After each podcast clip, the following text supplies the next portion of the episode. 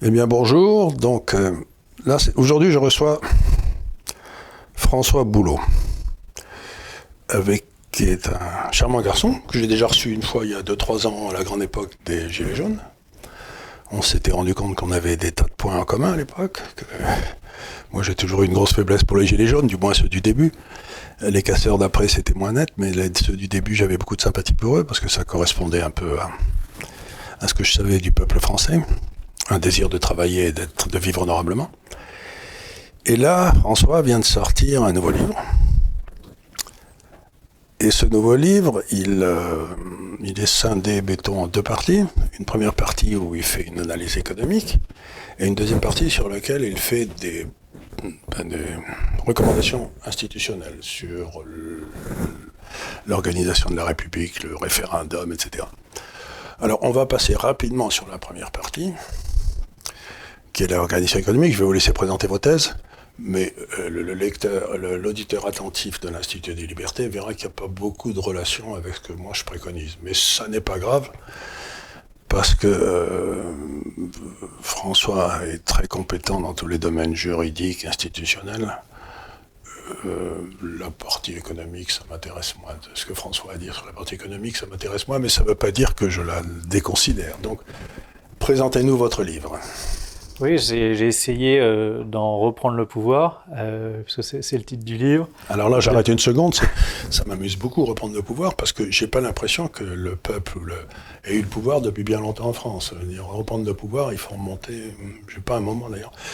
Donc euh, pourquoi reprendre? Parce que euh, on l'a eu un moment, dites-moi, quand on a pris le pouvoir. alors, je, pense que le peuple ne l'a jamais eu le pouvoir. Et certainement pas au moment de la révolution de 1789. Simplement, moi, j'ai justement, le livre essaye de partir de la situation actuelle et de ce que les gens ont dans la tête. Et il y a beaucoup de gens qui pensent encore déjà qu'on est en démocratie. Donc si je commence par leur dire que, euh, en fait, on n'a jamais été en démocratie, mais jamais, jamais, bon, ils vont peut-être pas m'écouter. Alors que là, reprendre le pouvoir, c'est l'idée que oui, on a peut-être été en démocratie il n'y a pas si longtemps, mais que maintenant, il faudrait la retrouver. Il faudrait la retrouver. Pour essayer d'affiner ce que vous dites, moi je trouve qu'il y a des pouvoirs où on n'est pas, pas vraiment en démocratie, ou tel que je la définirais, mais qui sont légitimes. C'est-à-dire qu'à la limite, le pouvoir de De Gaulle était peut-être pas parfaitement démocratique, mais légitime. il, était légitime. Exactement. Ce, ce qui est d'étonnant aujourd'hui, c'est qu'on a un pouvoir qui n'est pas démocratique, et qui n'est pas légitime. Donc c'est quand même une, quand même étonnant. Mais c'est exactement ça qui pose problème. C'est pourquoi on a ce besoin de reprendre le pouvoir, tout simplement parce que ceux qui l'ont, c'est-à-dire les classes dominantes ou les représentants politiques, bah, sont en train d'en faire n'importe quoi et en tout cas sont en train, c'est-à-dire le début de l'analyse du livre, je parle d'une analyse économique, mais de la situation, le constat économique, on est dans une situation de déclin économique et ce qui, ce qui menace la France, je pense, c'est un effondrement économique avec la crise du Covid. On va avoir des, des économies qui vont repartir très fort aux États-Unis, euh, en Chine, euh, etc. Et nous, la France et peut-être même plus globalement l'Union européenne, euh, on n'est pas du tout certain de pouvoir relancer. On pourrait vraiment se faire distancer là, pour le coup pour euh, au moins 20 ou 30 ans. Et donc je, pars de ce constat-là qui amène à une baisse du niveau de vie qui, ça y est, est admise par, par l'INSEE pour 30% au moins de la population française. Et je dis au moins parce que, en plus, les chiffres de l'INSEE, on sait qu'ils peuvent être sous-évalués, notamment dans le calcul de l'indice des prix et de l'inflation en particulier sur la question du coût de l'immobilier. Bon, j'ai essayé de dresser ce tableau d'ensemble pour que les, gens comprennent effectivement euh, euh, que ça va pas bien et que ça va continuer à mal se passer dans les années à venir. Donc il faudrait vraiment changer d'orientation politique, c'est urgent. Et après, j'ai essayé en fait moi de, de déconstruire ce que j'appelle le, enfin ce que j'appelle, ce qu'on appelle le néolibéralisme, euh, en le distinguant vraiment clairement du libéralisme, parce qu'il y a toujours une confusion qui est faite, à mon avis, entre, entre les deux termes. Et euh, je pense que le néolibéralisme, en clair, c'est le discours dominant, l'idéologie dominante qui sert à justifier là qu'on a une classe dominante qui est en train de s'accaparer les richesses et tous les privilèges. C'est ce que j'appelle moi le capitalisme de connivence, c'est-à-dire si vous êtes d'accord avec le ministère de la Justice et le ministère des Finances en France, c'est pas difficile d'être riche. Voilà, exactement. Donc moi, je, je pense que cette idéologie-là... Ça n'a rien à voir avec le capitalisme, ni la démocratie, ni le libéralisme. Voilà, ni le libéralisme, et j'explique notamment, enfin je reviens très succinctement sur les thèses d'Adam Smith sur le libéralisme, et que c'est une doctrine, là, une théorie qui visait à l'émancipation de l'individu, et notamment accorder une place essentielle à l'éducation. Bon, c'est pas du tout le cas du néolibéralisme, qui cherche juste à ce qu'il y ait euh, une petite partie de gens qui donc s'accaparent tous les privilèges et toute la richesse, et puis ça les arrange bien que les, les autres personnes dans la société soient pas du tout éduquées, soient juste des consommateurs et cervelés et qui surtout euh, ne fassent pas de bruit et presque qui ne votent pas. Ça leur pose aucun problème. Vous savez que dans les grandes écoles en France, du style euh, Sciences Po, l'ENA, Polytechnique, je crois que la plupart des gens qui sont dans ces écoles viennent de 30 ou 40 jardins d'enfants à Paris. Oui, ben, bien sûr, mais de toute façon, il y a une, reproduction sociale aujourd'hui en plus. C'est absolument évident. Et en fait, j'ai essayé de construire l'analyse de, la critique du système néolibéral avec une métaphore. Je dis voilà, il y a, il y a la prison des esprits la première prison, qui est l'idéologie dominante et donc les, dogmes économiques, à mon sens. Bon, c'est là-dessus, on, aurait peut-être certainement des points de désaccord. Ensuite, la deuxième prison, je pense que c'est la prison institutionnelle, ça c'est l'Union européenne, qui, euh, avec l'euro et son système de, marché unique, euh, nous, empêche de, nous développer économiquement. Et sans ça n'a rien de libéral, parce que l'Union européenne est, est un, a, des barrières, a des barrières douanières. Oui, mais pas, en son sein, pas, au, pas au sein du marché unique. On a une dérégulation générale au niveau du, au sein du marché unique. Mais il, est absolument, absolument pas protégé contre les autres. Par exemple, ils viennent de signer un énorme traité sous la pression d'Allemagne avec la Chine. Euh, voilà, on n'a rien eu à dire. Mais c'est précisément l'un des problèmes, c'est qu'on crée une zone de, guerre économique au sein de l'Union européenne, et après on va nous expliquer qu'en commun, on va aller négocier le tarif extérieur euh, douanier. Donc avec d'autres pays, la Chine, les États-Unis, euh, donc face à des ogres, on va réussir à s'entendre entre pays de l'Union européenne, alors qu'en autre on organise une compétition farouche et sauvage. je crois que l'Allemagne a un excédent de ses comptes courants avec la Chine alors que nous, on a des déficits. Donc, euh, on n'a pas les mêmes intérêts. On n'a pas, les mêmes intérêts. Donc, euh, on ne peut pas négocier des choses qui vont. Euh, des, des, des, des, relations commerciales avec d'autres pays extérieurs qui vont aller à l'avantage de tous les pays de l'Europe. La défense des vins français n'est pas très haute dans, le, dans les négociations avec l'Allemagne. Exactement. C'est bien pour ça que je pense que c'est la, prison institutionnelle, c'est donc l'Union européenne, c'est un boulet pour l'économie française. Et puis après, la troisième partie, c'est les gardiens de prison. Et les gardiens de prison, c'est qui ben, C'est l'État, qui, à mon sens, est, euh, enfin, l'État et les médias. Et les deux sont colonisés par euh, le capital ou les très très très très grandes fortunes de ce pays. Euh, parce que non seulement. Vous pouvez m'expliquer d'ailleurs pourquoi les grandes fortunes de ce pays qui, tiennent toutes à avoir des journaux. Qui perdent de l'argent. Qui perdent de l'argent, c'est quand même un. vous croyez que c'est par bonté d'âme qu'ils font ça? Évidemment que non. on a bien compris que c'est euh, évidemment pour pouvoir relayer euh, une certaine propagande, un certain discours. Mettre certaines pressions au moment des élections? Comme on l'a vu au moment de Macron, il y a eu 500 nouvelles pages de premières pages de magazines de Macron qui ont paru d'un seul coup Bien sûr, mais je, cite une étude de toute façon qui montre que, en gros, pour avoir l'étiquette de présidentiable, ça dépend de la visibilité médiatique qui est accordée à telle ou telle personnalité.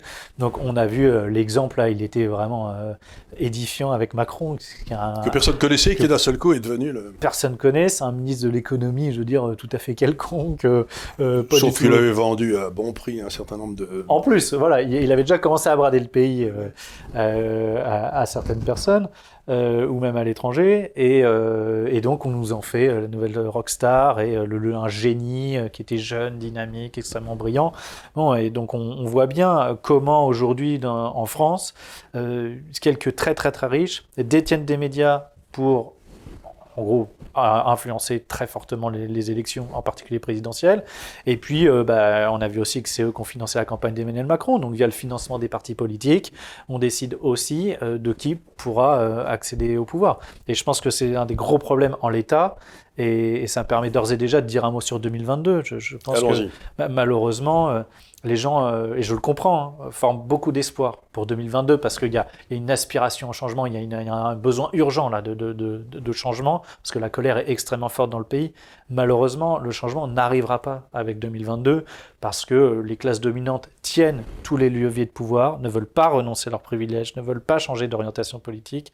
Donc quoi qu'il arrive, c'est un candidat du système qui sera élu. Et c'est euh, que ce soit Macron, Le Pen ou je ne sais qui d'autre, ce sera toujours la même politique qui va être conduite. Ce qu'il faut bien voir, c'est que c'est les classes dominantes qui décident du sort du pays et que pour l'instant, contrairement aux États-Unis, aux États-Unis, on n'est pas encore à la veille de la révolution, mais l'épisode Trump, suivi notamment de, la, fin et de l'épisode du Capitole, les a fait décider quand même à lâcher quand même quelques, points dans le cadre du plan de relance de Biden. Je ne pense pas que ce soit une révolution, mais on voit qu'il y a une petite inflexion, elles commencent à avoir peur.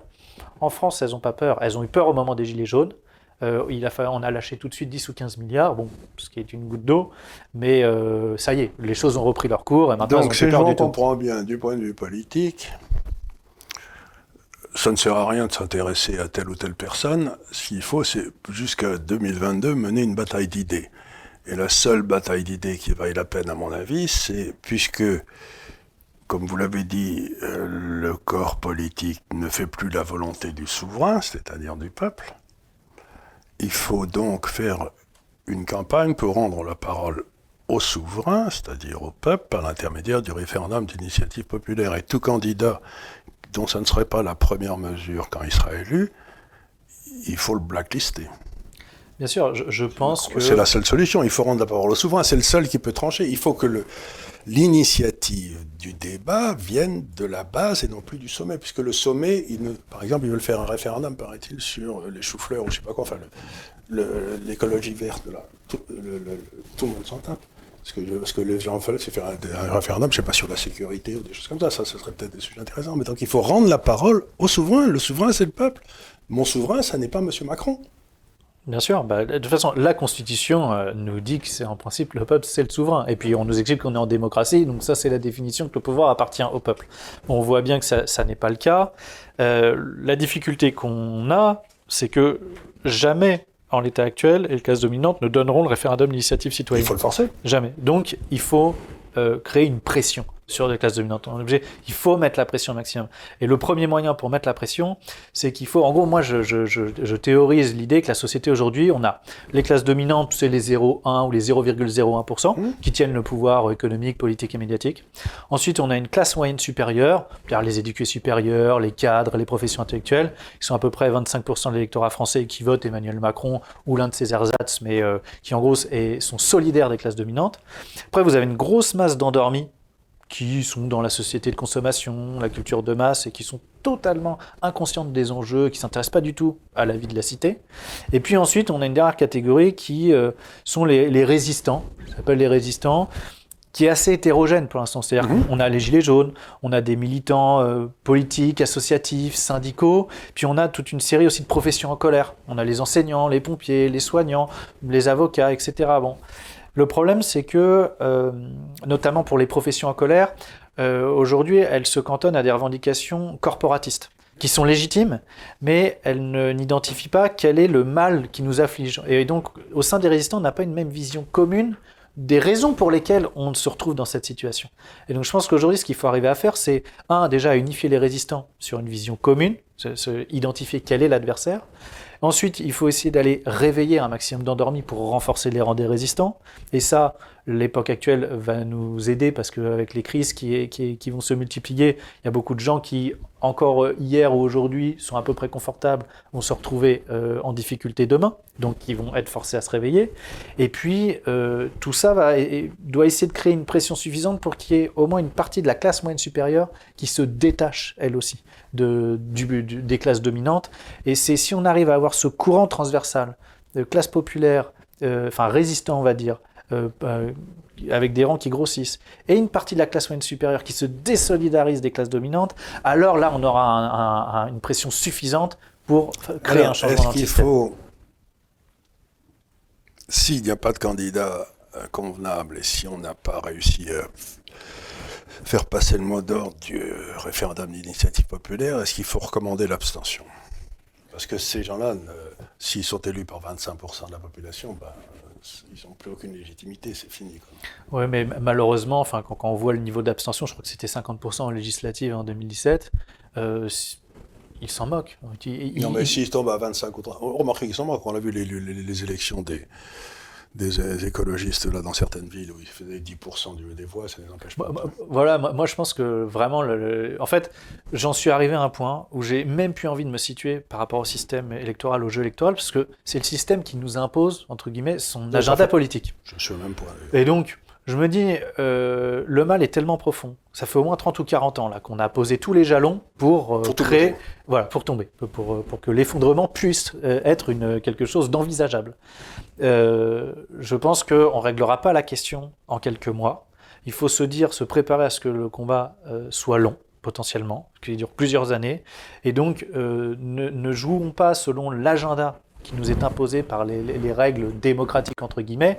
Travaillons sur le fond, les idées. Il faut absolument que les gens élèvent leur niveau de conscience politique. Il faut qu'ils puissent débattre d'économie, et on peut ne pas être d'accord même sur le plan économique. Débattons, échangeons des arguments, ça, ça améliore notre compréhension. Comprenons les problèmes que nous pose l'Union européenne et l'impasse dans laquelle elle nous, elle nous place. Comprenons le jeu des médias. Bref, ayons une vision d'ensemble, débattons un maximum, parce que je, vois notamment que dans la société, aujourd'hui, il y a tellement de gens qui ne veulent pas parler de politique. C'est un sujet qui, est ringard, qui est ennuyeux. Et, et c'est pas normal. vous n'allez pas vous exciter pour Xavier Bertrand euh, ou, pour euh, je ne sais qui, je veux dire. Euh, c'est ça qui est intéressant, par c'est que les gens, quand on parle politique, ils veulent tout de suite qu'on parle des personnalités. Mais moi, je m'en fiche des personnalités. Non, il faut parler des, idées. Il faut parler des idées. Et la seule idée possible, on est dans, un, tel merdier, il faut rendre la parole aux souverains pour qu'ils prennent l'initiative de nous dire ce que les hommes politiques doivent faire. C'est-à-dire que depuis bientôt 40 ans, la constitution de la 5e est un désastre, ça vient du sommet pour dire aux gens ce qu'ils doivent faire en dessous. Mais comme on voit que ça marche pas du tout, il faut maintenant que les gens d'en dessous présentent des propositions et que ce soit la tâche de ceux qui sont au-dessus de les exécuter à la satisfaction de ceux qui les ont fait. Sinon, on les vire. Parce que j'en discutais un jour avec un homme politique anglais que j'aimais bien, qui s'appelait Tony Benn, qui était un gauchiste invétéré qui était très marrant, qui était un orateur remarquable aussi. Et il me disait, Charles, la démocratie, c'est pas difficile du tout. La démocratie, c'est de voter pour quelqu'un en étant à peu près certain qu'il est incompétent. Et puis quand on en est sûr cinq ans après, on le vire. Donc pour un Anglais, la démocratie, c'est pas le fait de voter, c'est la, la capacité à virer l'incompétent. Or, nous, je ne sais pas si vous avez remarqué en France, mais ça fait 40 ans qu'on a les mêmes incompétents qui reviennent. Il ne faut pas oublier que Mitterrand avait commencé sa vie politique avant Truman, mhm.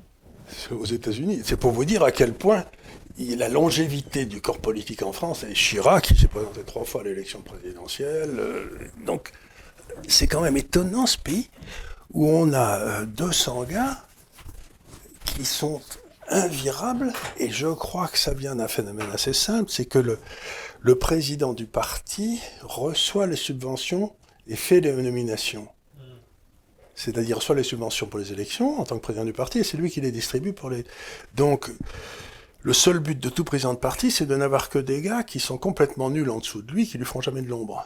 Et au bout de trois générations de crétins sélectionnant des crétins, on en est au niveau où on est actuel. Et donc, il faut aussi supprimer toutes les subventions au parti. Après, moi, moi, je serais. Euh, surtout qu'ils ne soient pas distribués. Euh, soit ou alors qu'on donne un ticket de vote à chaque Français qui me donne à la personne de son choix. Oui, c'est ça. Moi, je pense que ça, ce Mais la donner au président du parti, c'est garantir la médiocrité du système. Bien sûr, bien sûr. Mais après, euh, je, dirais que il faut bien financer la vie politique euh, française et effectivement, ce sera un bon moyen que ce soit les citoyens qui décident des partis politiques. qui Pas des partis, des personnes qui le donnent.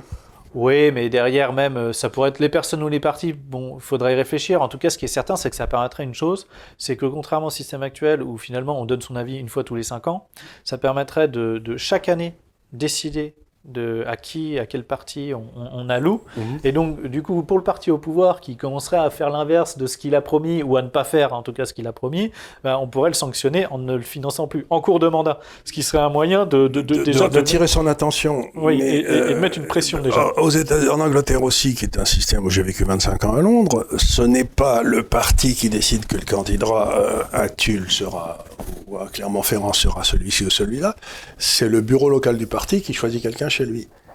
Et donc il n'y a pas cette espèce de nomination par la tête, financée par la tête, c'est le bureau local du Parti conservateur à, Oxford qui décide que le candidat sera celui-là. Il y a une espèce de, petit, euh, de petite bagarre en quatre ou cinq candidats avant pour être nommé. Donc, quelque part, ce qu'on a monté, c'est un système de corruption où le chef du parti reçoit tout le pognon, ce qui lui permet de le donner à ses hommes liges et pas à ceux qui ne sont pas d'accord avec lui.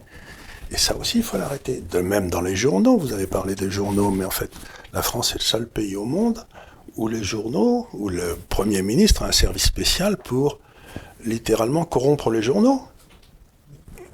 Il euh, n'y a aucune raison qu'on donne du pognon aux journaux. Si les gens n'achètent pas le journal, je ne vois pas pourquoi ils prendraient mes impôts pour subventionner des journaux que personne ne lit. Donc, la seule, si les gens veulent que ils achètent le journal eux-mêmes, mais l'idée qu'on va donner 900 millions, je sais pas combien, d'euros à des journaux ici ou là, c'est une idée complètement farfelue. Quand je dis ça aux Américains ou aux Anglais, ils sont morts de rire. Bah, c'est insensé, c'est le contraire de la démocratie. C'est-à-dire que les, les plutocrates fonctionnent les gens qui vont raconter le calembrodène au peuple. Ah oui, non, mais là, de toute façon, on est dans un système déliant. C'est-à-dire qu'on a des milliardaires qui détiennent des médias, médias qui perdent de l'argent, mais qui sont subventionnés publiquement, pour raconter quoi? Bah, Des discours qui favorisent le statu quo et donc servent les intérêts de ces milliardaires. euh, on marche sur la tête. On parlait donc du président euh, d'un parti qui va décider des subventions, etc. Mais il y a même un autre phénomène qui qui va pas du tout. C'est que, euh, en réalité, comment sont désignés les candidats aujourd'hui C'est encore une fois la visibilité médiatique. Et comment elle se fait la visibilité médiatique? Elle se fait surtout quand on est dans les petits réseaux, dans cet l'entre-soi du milieu euh, politico-journalistico-parisien. Et euh, c'est comme ça qu'on voit apparaître des têtes qui sont pas forcément haut placés dans des partis, mais qui arrivent à passer sur les plateaux de télévision, à se faire une petite notoriété, et euh, de ça, ils arrivent à monter et à être aspirés en haut d'un parti politique. Bon, on a en fait euh, la conséquence derrière toutes les règles institutionnelles qu'on peut décrire et qui, sont dysfonctionnelles, qui permettent pas, qui présentent pas cette garde-fou. On a la démonstration que là, on a eu un entre-soi d'une classe dominante qui euh, arrive, euh, arrive au bout du bout. Maintenant, ça y est, ça se voit qu'ils sont nuls. dire que quand on voit Pierre Jean Chalençon, et la défense qu'il a, enfin, c'est surréaliste. Il raconte n'importe quoi, le type. Enfin, que comment un type comme lui peut avoir une situation dans une société en 2021 euh, une, position pareille quand manifestement il, a un QI aussi faible. Parce qu'il nous prend vraiment pour des imbéciles et on le voit que c'est un imbécile, ça, se voit. Donc comment ce type-là il peut vivre dans, dans, un palais euh, en plein Paris avec manifestement autant de moyens financiers? Comment une société peut donner une telle position à un gars manifestement aussi dénué de talent? C'est vraiment ça, moi ça m'interroge. Oui, vous avez parfaitement raison, mais on a besoin, cette classe dirigeante, je vais faire un aparté ici, mais euh, il y a quelques mois, j'avais été interviewé par une télévision, une radio, donc il m'a dit ce qu'on me demandait ce que je pensais de Macron. Et j'avais dit, bah, écoutez, moi, à mon avis, euh, ça avait beaucoup surpris les gens, il est idiot il m'a dit, comment il est idiot, il a fait des études brillantes. J'ai dit, ça n'a rien à voir. On peut avoir fait des études brillantes et être idiot, ça n'a strictement rien à voir. Ça, j'en ai connu plein. Et j'ai connu des gars qui n'avaient pas fait des études, qui étaient très intelligents et capables de prendre des décisions. Mais surtout, j'avais dit, parce que moi, dans les affaires toute ma vie, j'ai vu des gens, quand ils étaient au pouvoir, qui essayaient d'embaucher des gens plus intelligents qu'eux. De façon à faire monter le, et les affaires qui se plantent sont toujours celles où celui qui arrive au sommet décide d'embaucher des gens moins intelligents qu'eux, c'est-à-dire qu'on va vers la crétinerie. Quoi. Or, tout le système politique français, ça fait des années qu'on cherche des que tous les gars qui arrivent au pouvoir, Chirac, il s'était enterré code nul, Sarko, on peut dire ce qu'on veut, mais il s'était entouré que de nul aussi. Euh, Macron, il s'entoure que de nul. Au moins, vous regardez De Gaulle et Pompidou, qui n'avaient pas peur de leur euh, niveau d'intelligence. Il y avait des gens brillantissimes autour d'eux. Et donc, ça fait quand même, depuis Giscard, qui avait tendance à s'entourer de gens qui trouvaient moins intelligents, lui, aussi, ça commence avec Giscard, on a des méthodes de sélection de nos élites qui est fait par le gars qui est au pouvoir à ce moment-là et qui choisit des gens en dessous de lui qui sont moins bons que lui. Eh ben, au bout de 50 ans, c'est le désastre. Parce qu'on va, on va vers le degré zéro du QI. Donc, ce Chalençon, à mon avis, il sera le prochain président de la République si ça continue. Oui, pourquoi pas. De toute façon, euh, j'avais vu il n'y a pas si longtemps que ça le film Idiocratie, et c'est vrai que bon, on, y va tout droit. Hein, mais, oh, mais c'est le méthode de sélection. On, on a fait, et sans vouloir rajouter des choses, si vous voulez, si dans le domaine économique, vous prenez du pognon à ceux qui sont capables de créer de la valeur pour le donner à ceux qui en sont incapables, ben, au bout de 30 ans de ce système, tous les gars qui créent de la valeur, ils sont en dehors de France. Et tous les gars qui sont, incapables, ils viennent de tous les pays du monde pour toucher de la valeur alors qu'ils n'ont pas gagné. Et notre pays, la croissance s'écroule.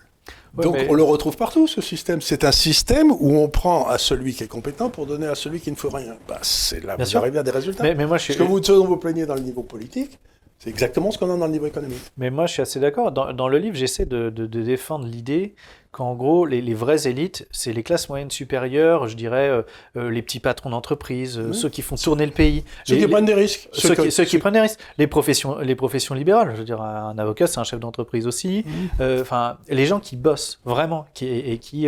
Mais c'est ce que dit Nassim Taleb, ceux qui ont skin in the game, c'est-à-dire qui mettent leur peau en jeu. Exactement. Et ça, et quand il y a du risque, alors il y a du travail. Et, et, et ça, c'est des gens aujourd'hui qui, en France, allez, quand ils marchent bien, ils vont gagner 5, 10 000 euros par mois. Le problème que, qui, qui se passe, c'est qu'on a beaucoup de gens qui, qui, sont à des postes dans, la, dans les classes dominantes, c'est-à-dire politiques, économiques et médiatiques, euh, qui, là, pour le coup, sont des, des, rémunérations encore beaucoup bien supérieures et qui pourtant ne font rien. Et on, je pense notamment aujourd'hui à la caste des hauts fonctionnaires c'est surréaliste. Ils moi, ont ce. Plus, euh... Qui m'a le plus scandalisé, c'est quand même ce gars qui avait été chargé de la, révolte, de la réforme des fonctionnaires, celui qui faisait 2 mètres de haut, je sais pas quoi, comment il s'appelait. Euh...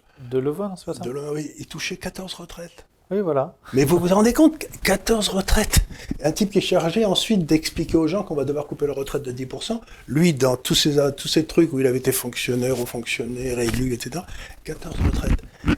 Mais je ne comprends même pas comment il est possible légalement de toucher 14 retraites. Normalement, De Gaulle, quand il a pris sa retraite, donc il a quitté l'Élysée en 1969, il, a touché, il, a accepté que sa retraite de colonel à la retraite, puisqu'il n'était pas général, puisqu'il avait, il était ce qu'on appelait général carte de place, c'est-à-dire qu'il avait été nommé puisqu'il était ministre.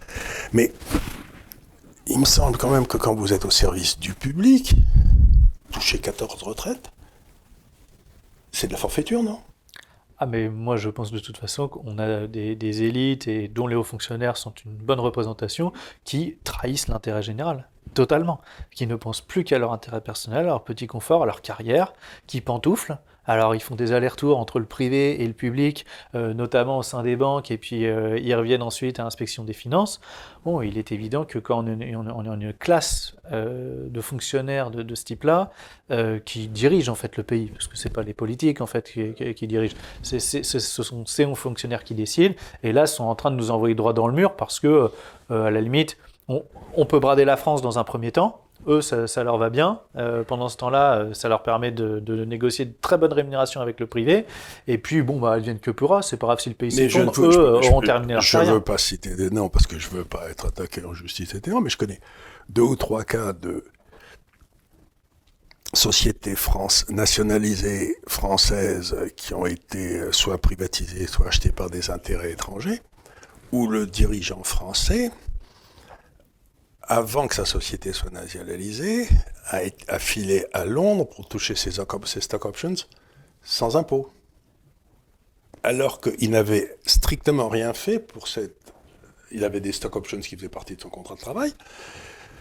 Euh, il n'avait pas créé la société, il ne l'avait pas développée, il l'avait fait racheter par un groupe étranger. Et j'ai toujours trouvé cette espèce de façon de s'enrichir, de l'enrichissement sans cause. Et normalement, il devrait être... Euh, bah, je sais pas, ils devraient être traînés devant les tribunaux surtout. Mais non, ils avaient toujours. Comme ils étaient souvent inspecteurs des finances, ils avaient l'absolution de l'inspection des finances qui leur disait oui, oui, partez à Londres pendant deux ans. Comme ça, vous ne paierez pas d'impôts. Mais enfin, je veux dire, c'est honteux. En fait, dans, à un moment donné, j'essaie de dire qu'à mon avis, c'est assez simple. C'est-à-dire, c'est l'article 1 de la Déclaration des droits de l'homme. Alors, c'est l'alinéa 2, mais on l'oublie souvent. C'est qu'en fait, il ne peut pas y avoir de distinction autre que celle fondée sur l'utilité commune, le critère de l'utilité commune.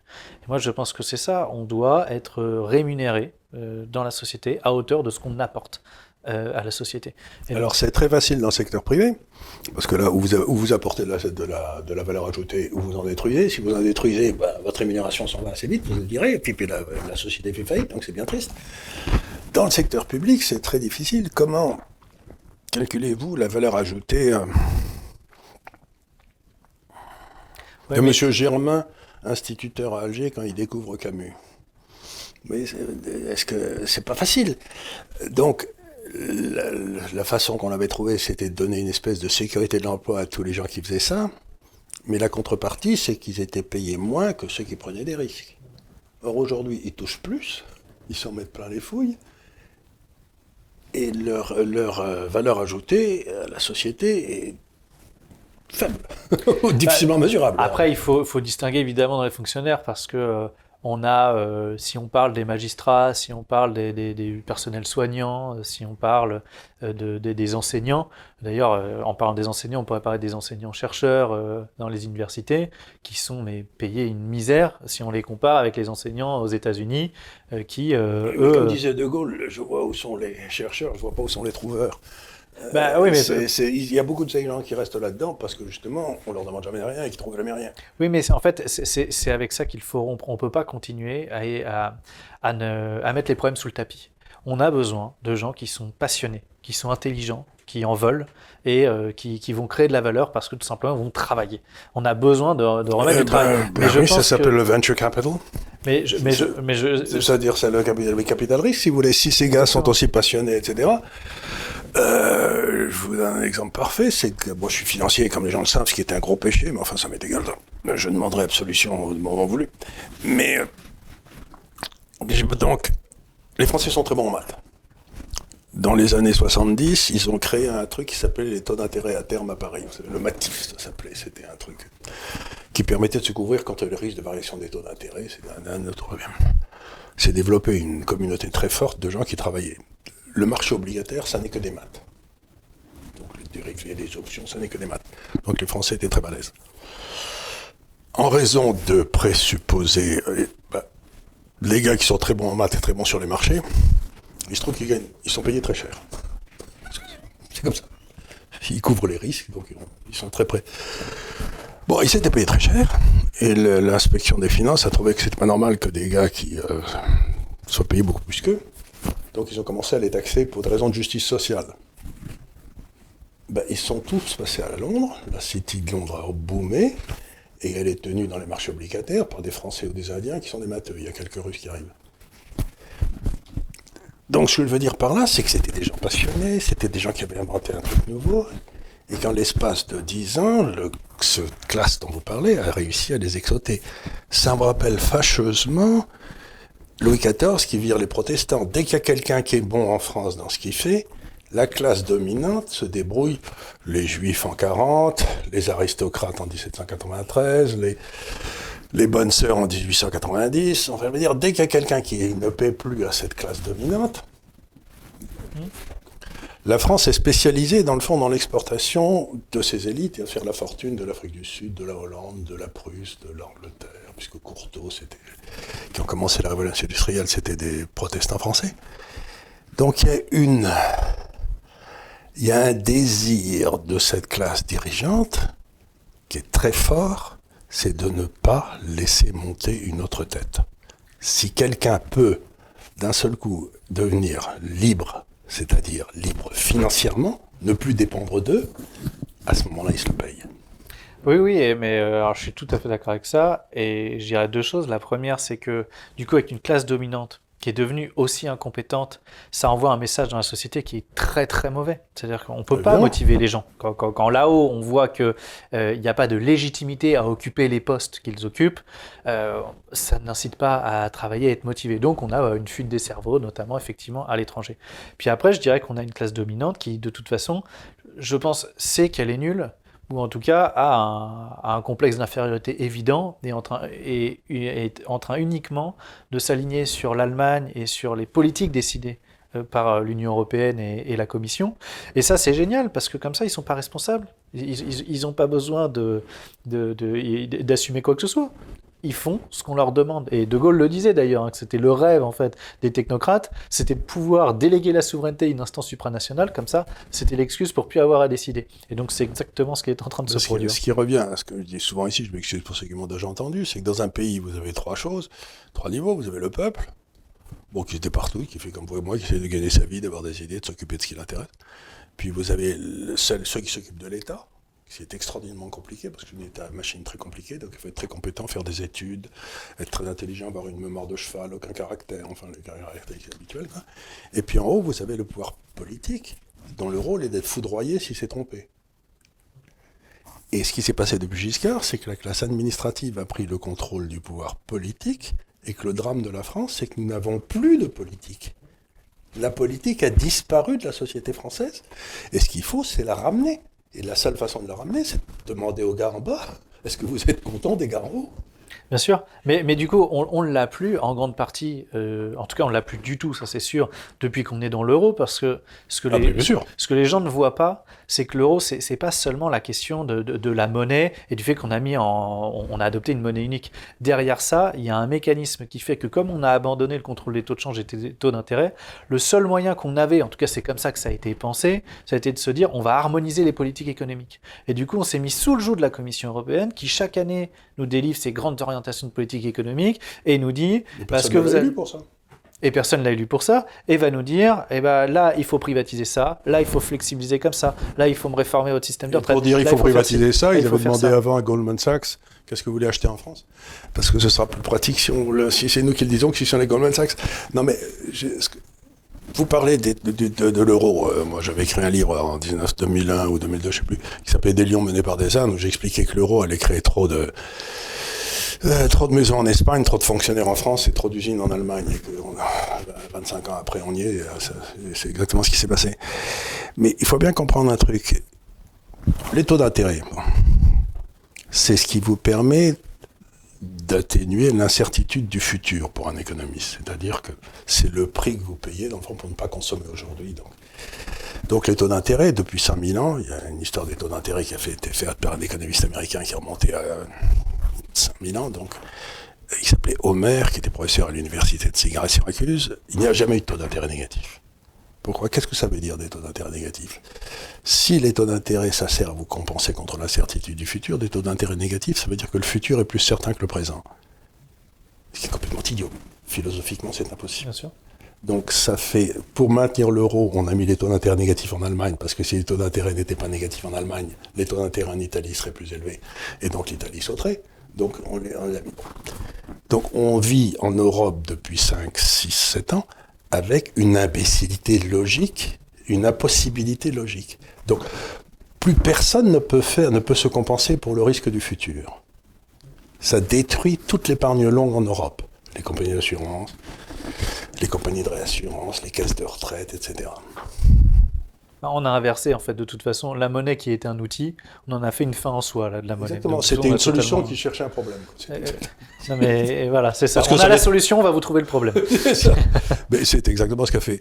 Et donc, vous regardez ça et vous dites, mais on est gouverné par des fous. Je crois que la folie est en train de gagner notre système.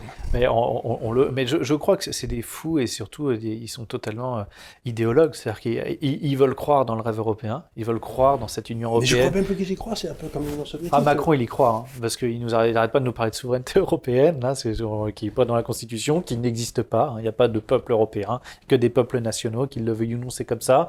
Le seul moyen pour que l'euro fonctionne, en fait, c'est vraiment ce qu'il faut que les gens comprennent. Il aurait fallu qu'il y ait des mouvements de population extrêmement importants, que les populations se brassent, en fait, et qu'en gros, euh, les peuples nationaux se dissolvent sur ce grand espace euh, territoire européen. Et là, effectivement, il y aurait eu une homogénéité qui pouvait se dégager. Mais là, c'est pas du tout le cas. Chaque peuple a gardé sa culture, sa langue, son histoire. Vous n'allez pas, faire euh, vous allez pas demander à un paysan gascon d'aller vivre dans la roue. hein, Bah, exactement. Et du coup, il n'y a pas de solidarité. Et moi, demain, il y a un référendum, euh, je sais pas, sur le système de retraite, où on me demande de, de casser notre système de retraite entre l'Allemagne et la France, et parce que l'Allemagne est un peu plus nombreuse, elle gagne le référendum. Bah, moi, j'ai pas du tout envie de me soumettre à la décision des Allemands. Je, je- moi, je veux bien discuter avec les un Allemands, autre coopérer problème. avec eux. Non seulement ça, mais euh, il se trouve que la France est la seule puissance atomique dans l'Europe aujourd'hui, puisque l'Angleterre en est sortie. Euh, Est-ce que je serais d'accord pour donner la permission à un politicien allemand d'appuyer sur le bouton? Bah, certainement Euh, pas. bah, Pas vraiment. Bah non, bah, mais c'est clair.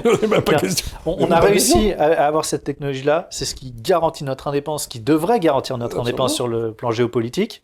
Et, euh, et nous, on est en train de discuter peut-être euh, de, de notre siège permanent au Conseil de l'ONU, de savoir si on va pas le donner à l'Union européenne ou le partager avec l'Allemagne.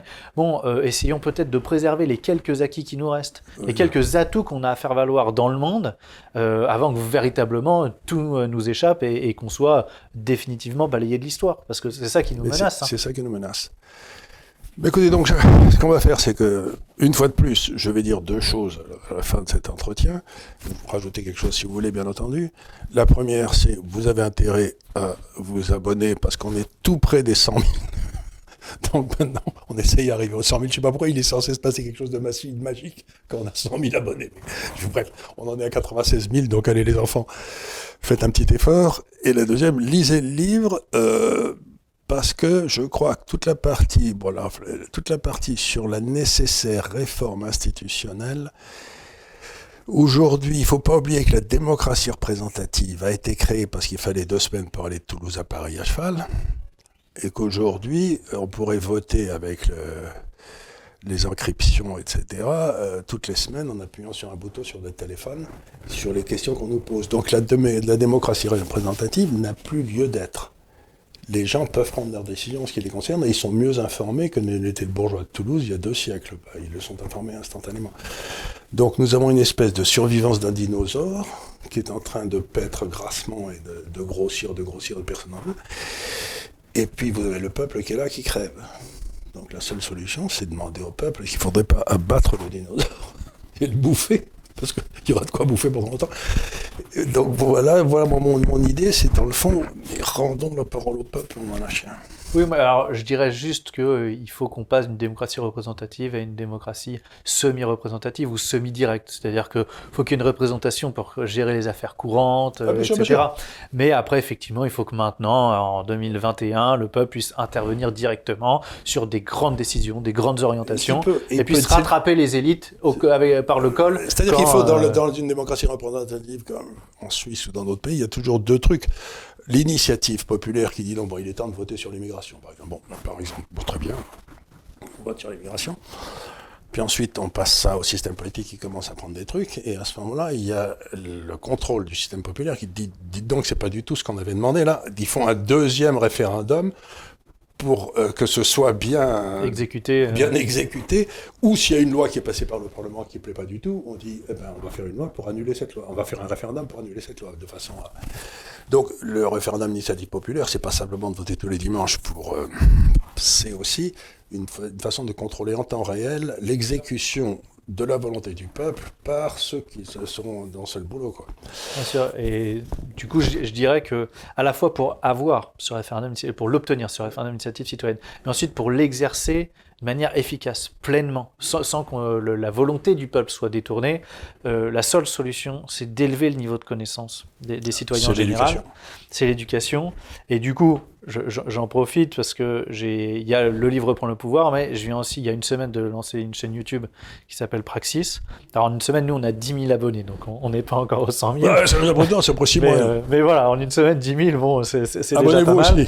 voilà, donc euh, si les gens veulent euh, venir voir Praxis, et, je, veux, on commence là, une, toute une série de vidéos pour justement développer toutes les analyses du livre. Donc de toute façon, ça, ça, va permettre d'expliquer avec des schémas de manière illustrée, etc., les analyses que je fais dans le livre. Et donc, c'est un complément au livre et ça permettra aussi de répondre aux questions pour les, pour les lecteurs qui auraient des questions dans le cadre de la lecture du livre. Euh, on y répondra dans le cadre de la chaîne YouTube. Donc voilà, et je crois que de toute façon, aujourd'hui, il faut élever notre niveau de connaissance et, on n'a pas le choix. Et sortir de la lutte des personnes. Exactement. Et euh, en fait. Revenir au débat d'idées. La lutte des personnes, c'est ce, qui nous est, ce qui nous est imposé par le système médiatique. Donc on est obligé, traditionnel, donc on était obligé de sortir, de contourner ce système médiatique traditionnel. On a YouTube et ça, ça, nous permet de revenir à l'essentiel, c'est-à-dire à la bataille des idées. Il faut absolument qu'on change notre vision du monde, notre perception des choses.